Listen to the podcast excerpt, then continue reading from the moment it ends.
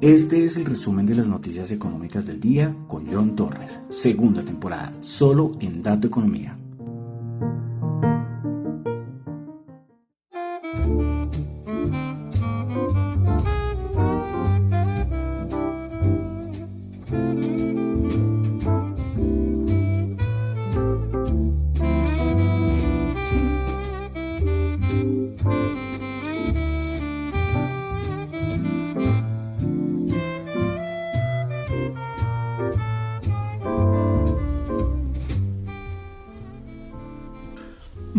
Buenas noches, son las 8, aleluya, son las 8 a la hora, por fin, por primera vez después de 50 mil años.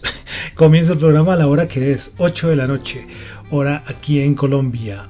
Día martes 10 de mayo del año 2022. Mi nombre es John Torres y este es el resumen de las noticias económicas del día de hoy. Saludo como siempre a los que me escuchan en Radio Dato Economía. Radio Dato Economía la pueden escuchar en la web eh, o sino también en la aplicación, que creo que les es mejor, ¿eh? en la aplicación de Ceno Radio, la aplicación donde pueden encontrar un montón de emisoras, tanto no comerciales, independientes, como otras más comerciales. La aplicación está para iOS y para Android. Ahí entran en el buscador, dato economía y listo. Hay 24 horas al día la emisora. Bueno, saludo también a los que me escuchan en el podcast de Spotify, muchas gracias. No olviden calificarlo de 1 a 5 estrellas. En Apple Podcast también, muchas gracias. No olviden calificarlo de 1 a 5 estrellas. En Google Podcast, ahí no me pueden calificar, pero también muchas gracias por escucharme allí. Y en Tita TV. Y una cosa es que el programa de hoy no va a estar en Tita TV por ahí una cosa que hay como una actualización que están haciendo. Entonces hoy no voy a poder subir el capítulo ahí en Tita TV. Bueno, listo, entonces vamos a comenzar con el resumen de las noticias económicas del día de hoy, martes 10 de mayo, 8.02 de la noche, recordándoles que lo que yo comento acá no es para nada ninguna recomendación de inversión son solamente análisis, opiniones personales.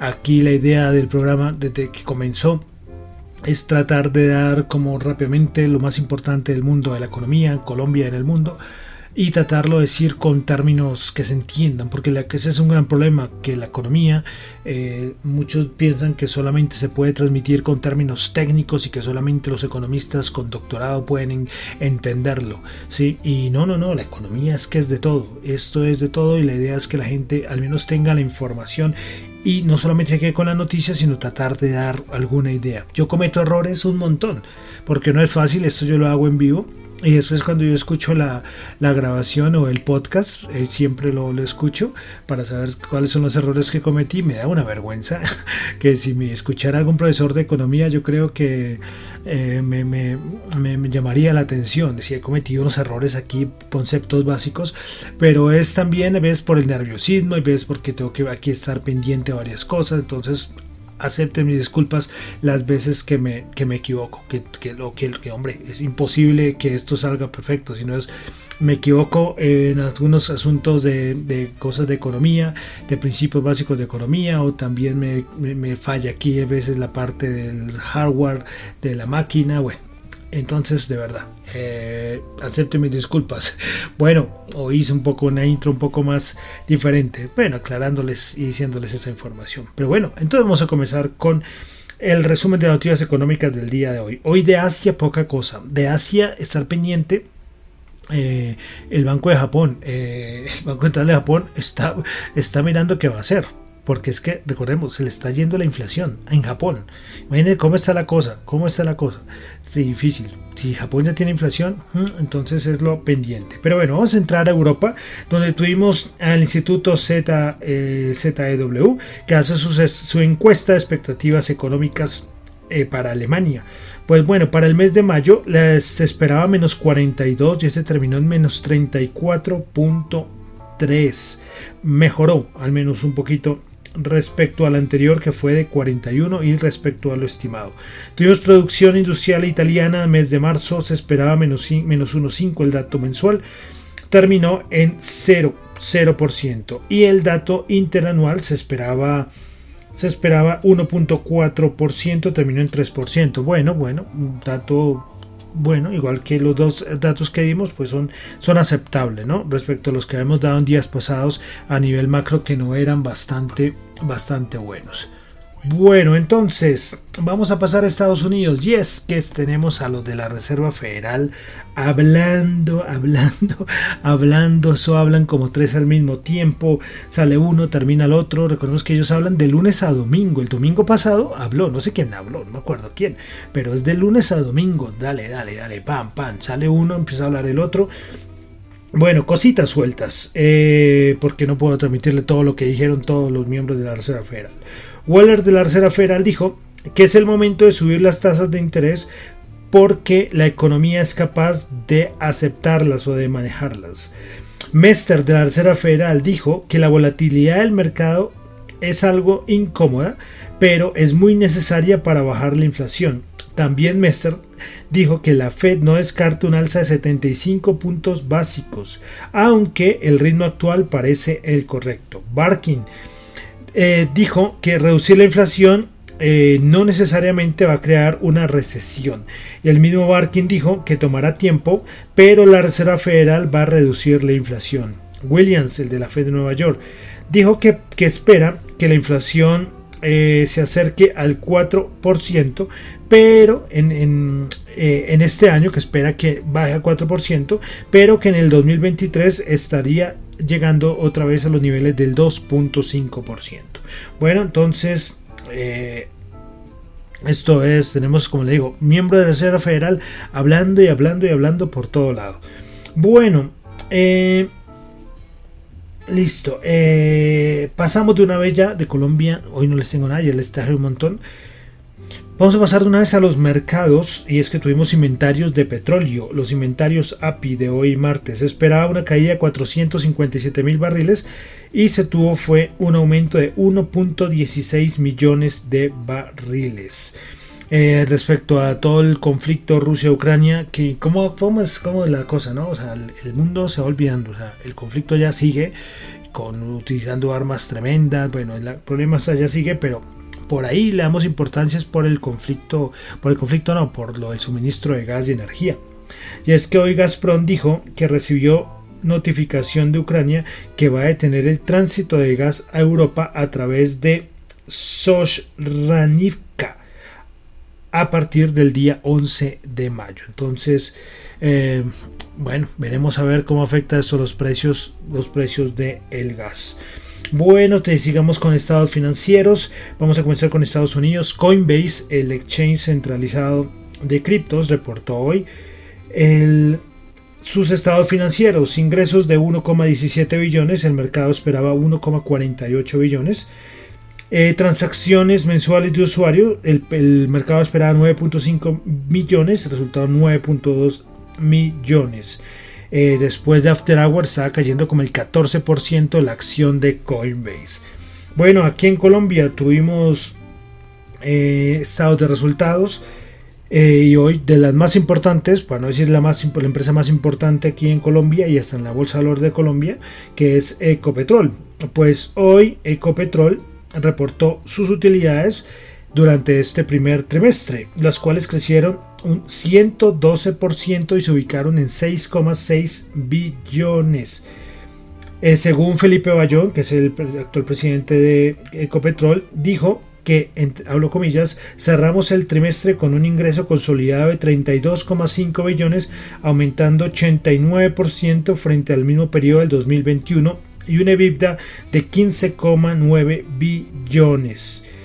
El retorno sobre capital promedio empleado fue de 14,5%. Durante el primer trimestre, el aporte de la consolidación de ISA al grupo Ecopetrol fue de 0.2 billones a la utilidad neta y 2.2 billones al EBITDA. Bueno, que no me gusta terminar muchos términos aquí técnicos, a ver de análisis fundamental, pero era importante. Y para resumirlo, es como creo que es el mejor trimestre de la historia en resultados trimestrales para Ecopetrol. Veremos a ver si mañana acompaña el, precio del petróleo. A ver, vamos a ver si mañana le va bien. También nos reportó eh, con concreto, ayer reportó mineros, siguen reportando varias empresas aquí en la Bolsa de Valores de Colombia. Bueno, como pueden ver, no hay muchas cosas, o sea, así de las importantes para, para resaltar. Entonces vamos a pasar de una vez ya a los índices, así de una, al mercado. Hoy JP Morgan ah, dio un comentario sobre el dato de inflación que sale mañana. Dijo que un número, vamos a colocarlo como ligero, permitiría una pausa en las ventas en los mercados y posteriormente experimentaría una pequeña recuperación del mercado bajista. Bueno, esto lo dice JP Morgan, ¿no? Que es de los, creo que es el único alcista, creo que queda.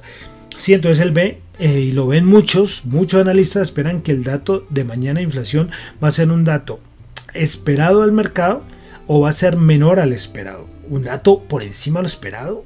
Ay, mamita. Sí, esto sí, esto sí, bajito. Aplicar los stop loss. Sí, porque esto no se lo espera el mercado. ¿Qué pasó hoy? Pensamos que íbamos a tener rebotes, un rebote fuerte y, sostenido hasta las horas de la madrugada, hora colombiana. Teníamos un, subidas como el 2%, pero después se dio la vuelta al mercado. Y hubo un momento en que Mester, de, como les decía, la Reserva Federal, dijo, no, descargamos, descartamos los 75 puntos básicos y ¡pum! Ahí se dio la vuelta el mercado. Mercado muy nervioso, muy nervioso. Hoy también vale decir que no lo reseñé, bueno, lo, reseñé en su momento en la parte de Estados Unidos, pero hoy también Joe Biden habló sobre inflación, que va a hacer todo para controlar la inflación, pero bueno, eso es una cosa que si puede, por, mediante política, los países pueden tratar de controlar la, demanda, el problema es la oferta. Entonces es, una situación, es una situación eh, difícil. Bueno, entonces estamos acá en los índices el SP500 es el peor inicio de año. ¿Saben desde qué año? Desde 1932. Imagínense eso. De 1932. Pero ojo, todavía, todavía estamos lejos de lo que pasó en el crash del 2008. Estamos lejos de, lo que pasó en el crash del 2000. Pero el mercado está en una situación difícil, difícil, difícil. Veremos a ver el, mañana el dato de inflación. Entonces vamos a pasar entonces a los índices de Estados Unidos. Bueno, vamos a comenzar con el SP, el SP 500, que el día de hoy estaba subiendo el 2%, alcanzó a subir, pero solamente subió el 0,2%, subió 9 punticos, 4.001 puntos principales ganadoras del el día en la en el SP500 a ver porque me hace quedar mal esto porque bueno qué vamos a hacer porque no no me funciona. Ahora esto vamos. Sí entonces cuando no funciona la parte técnica ahí siempre me, me perdonarán eh, con el SP500 como les decía eh, cuando yo vi el dato de que era el peor inicio desde 1962, yo no lo podía creer. Es que ha sido un inicio de año, unos primeros meses, pero tremendos. Bueno, entonces principales ganadoras del SP500, Fortinet 6,7%, Microchip Microchip subiendo el 6,1% y Cisco subiendo el 6,1%. Principales perdedoras tuvimos a Dentsply bajando el 7,3%, Neverbrands bajando el 6,7% y Altria bajando el 6,6%. Vamos ahora con el Dow Jones. El Dow Jones el día de hoy bajó. Bajó 84 puntos, bajó el 0,2%, 32.160 puntos. Y estuvo también subiendo, ¿eh? pero como les digo, el mercado se dio la vuelta. Entonces, principales ganadoras en el Dow Jones el día de hoy. Tuvimos a Intel subiendo el 2,1%, Salesforce subiendo el 2,1%, Microsoft subiendo el 1,8%, principales perdedoras IBM bajando el 3,9%, JP Morgan bajando el 2,4% y 3M bajando el 2,1%. Vamos ahora con el Nasdaq, que hoy el Nasdaq fue el índice que más subió y el Nasdaq el día de hoy subió el 1,3%, subió 158 puntos, 12.345 puntos. Principales ganadores del día en el Nasdaq tuvimos a CGM subiendo el 17%, Fortinet subiendo el 6,7%, Microchip subiendo el 6,1%, principales perdedoras, Ross Store bajando el 4%, Alink bajando el 4% y Airbnb bajando el 2,7%. Son las principales perdedoras. Bueno, vamos a nuestros tres índices que seguimos. Vamos a comenzar con el VIX, el índice de volatilidad del SP500. El VIX el día de hoy bajó a 32,9. Sigue muy alto de todas maneras, bajó el 5%. 32,9. Veremos a ver mañana. Dato importante, repito, ese de inflación. A ver cómo reacciona el mercado. Les digo, para que se supere los 35, el mercado tiene que bajar con mucha fuerza a los ansiados 3800. ¿eh? Eso es lo que dice todo el mundo, que si llega a perder, se va a los 3800 puntos el SP500 en un 2x3. Bueno, vamos a continuar con el índice dólar. El dólar, el DXY. 103,9 bajando el nada, menos 0,01%. Entonces ese sí no hay problema. Y finalmente los bonos. El bono de Estados Unidos ya bajó el 3, 2,98. Lleva unos días de recuperación. Y hay varios analistas que ven que esta recuperación de los bonos y caída de las bolsas es porque puede ser que ella piensa, ya se piensa que la inflación tocó techo, veremos a ver qué pasa el día de mañana, y cuando las bolsas caen, pero los bonos no, es que están buscando refugio, ¿eh? buscando refugio. Podemos empezar otra vez, yo les he dicho los últimos, los últimos programas, el fantasma de la recesión, la estanflación que ya sabemos que está ahí, pero también la recesión. Entonces miraremos a ver qué, cómo sigue el comportamiento de los bonos. Como le digo, 2,98, alcanzó a llegar a 3,20, creo que fue el máximo de los últimos días. Bueno, vamos a pasar a la Bolsa de Valores de Colombia. El MSCI Colcap subió 0.3 puntos, subió el, el 0%, 1511 puntos el Colcap. Principales ganadores del día tuvimos a Preferencial Grupo Argos subiendo el 6.7%, Grupo Bolívar subiendo el 4.5% y Preferencial Aval subiendo el 2.2%. Principales perdedores del día en la Bolsa de Valores de Colombia, Éxito volvió a caer 7% cayó el día de hoy, ETB bajó el 5.8% y Semargos Ordinaria bajó el 5.4%.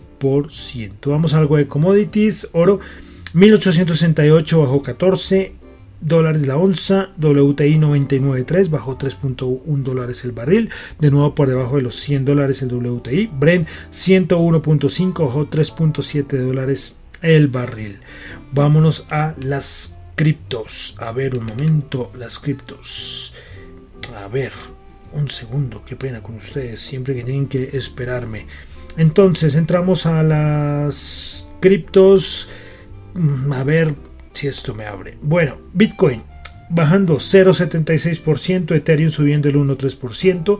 Bitcoin, recuerden, criptomoneda. Bitcoin es una criptomoneda. Ethereum, Ethereum para mí es un criptoactivo. ¿Sí? que tiene una, utilidad que es otra cosa diferente a Bitcoin, pero siendo muy técnico, ¿eh? pero es muy necesario, es muy necesario. Recuerden que los llevo repitiendo acá eso muchas veces. Bueno, Ethereum subiendo el 1,3%, BNB 3,1%, Ripple 1,6% subiendo, Solana subiendo el 2,4%, Cardano bajando el 0,4%, Dogecoin subiendo el 1,8% y Avalanche subiendo el 4,4%. Ayer les comentaba lo del USD, el UST, este stablecoin que bueno, perdió la paridad, que perdió la paridad, cosa que no puede pasar con un stablecoin porque su principal fundamental es, ser, tener paridad dólar, ¿no? Y lo perdió, volvió a subir al 0,94 más o menos y volvió a bajar. Veremos. Alguien decía, si en algún momento llegara a pasar esto mismo con el USDT, aunque son diferentes, son, son stablecoin, pero tienen características diferentes, eh, esto, esto, cuidadito, porque es que el Tether, que es el USDT, es la tercera cripto con mayor capitalización de mercado. La tercera, la tercera. Pero bueno, si algún día llega a pasar eso, eh, eh, persignarse, ¿no? La bendición, porque sería una cosa terrible. Bueno, y entonces ya terminamos hoy un programa suavecito, tranquilito, esperando mañana, el día de mañana, el dato de inflación en los Estados Unidos y esperando a ver qué más noticias nos trae el mundo económico. Entonces, por eso terminamos el día de hoy. Ah, bueno, se me olvidaba, dólar en Colombia. 4.087, tasa representativa del mercado para el día de mañana. Subió un pesito. ¿Listo? Se me olvidaba el dólar. Ahora sí, termino por el día el resumen de las noticias económicas. Recuerden que lo que yo comento acá son solamente opiniones personales. No es para nada ninguna recomendación de inversión. Mi nombre es John Torres. Me encuentran en Twitter en la cuenta arroba John Chu. En la cuenta de arroba dato economía. Para la emisora, la cuenta de Twitter es Radio Dato Economía, al final una R, Radio Dato Economía, R. Y el correo radiodatoeconomía.gmail.com Bueno, y una cosita, se me había olvidado los, los NFTs. No se me, o sea, se me ha olvidado decirlo acá. Se me había olvidado decirlo acá. Eh, me han preguntado lo de la billetera. La billetera, la de Phantom, P-H-A-N-T-O-N, es la de Solana. Entra en la página de Solana y ahí aparece, creo que aparece en ecosistema. Eh, y la descargan de ahí. Es mejor siempre en esto del mundo cripto es mejor siempre ir a los links oficiales porque hay muchos riesgos ¿eh? y yo he caído. Es que me he pasado de todo en el mundo cripto. ¿eh? Por eso mejor siempre ir a los links oficiales. Y entonces ya estoy pensando ver la forma para que los oyentes del programa, del podcast, puedan ganarse sus NFT del juego y metaverso de Star Atlas. Sí, que vamos a ver, ya este es un proyecto que lleva ya varios, varios, varios meses en desarrollo. Me parece genial, es un juego, un metaverso que promete muchísimo. Y bueno, la idea es entonces darles unos NFTs que van a ser usables, ¿eh? no va a ser, los pueden colocar si quieren ahí en, Instagram, porque Instagram ya va a aceptar eh, NFT de Solana, pero después van a tener un uso en el metaverso de Star Atlas. Entonces por eso eh, espero espero ya, estoy pensándolo bien, ¿eh? pero como les digo, descárguense la billetera de Phantom, de Phantom, de Phantom, de Phantom. Entren por la, web de Solana o si van a hacerlo por Google, que sea el link oficial. Porque como les digo, en el mundo cripto hay estafas y hay scams por todo lado. ¿Listo? Pero tranquilo, eso no se me ha olvidado, lo tengo muy presente. Lo tengo muy presente. Ya me han preguntado varias personas interesadas y, y miraré a ver. ¿Listo? Bueno, entonces... Terminamos por el día de hoy el resumen de las noticias económicas y seguimos con nuestro recorrido musical. Y es curioso porque este recorrido musical que estamos haciendo es haciendo como un recorrido histórico, pero desde el año 1922. Y llegamos al año 1954. Y acá, de cierta manera, la música cambia un poquito. ¿eh? Esta canción es la primera canción de rock and roll que llegó al número uno, eh, número uno en ventas en Estados Unidos. Fue grabada entonces en el año 1954 por Bill Haley y, y, his, y his, Comets. Eh, es considerada, esta canción es considerada por esta, canción es considerada por la Rolling Stone, por la revista Rolling Stones, como la canción número 158 de la lista de las 500 mejores canciones de todos los tiempos.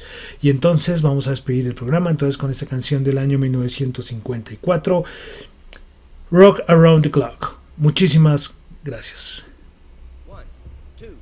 1, 2, 3 o'clock, 4 o'clock, rock. 5, 6, 7 o'clock, 8 o'clock, rock. 9, 10, 11 o'clock, 12 o'clock, rock. We're gonna rock around the clock tonight. Put your glad rags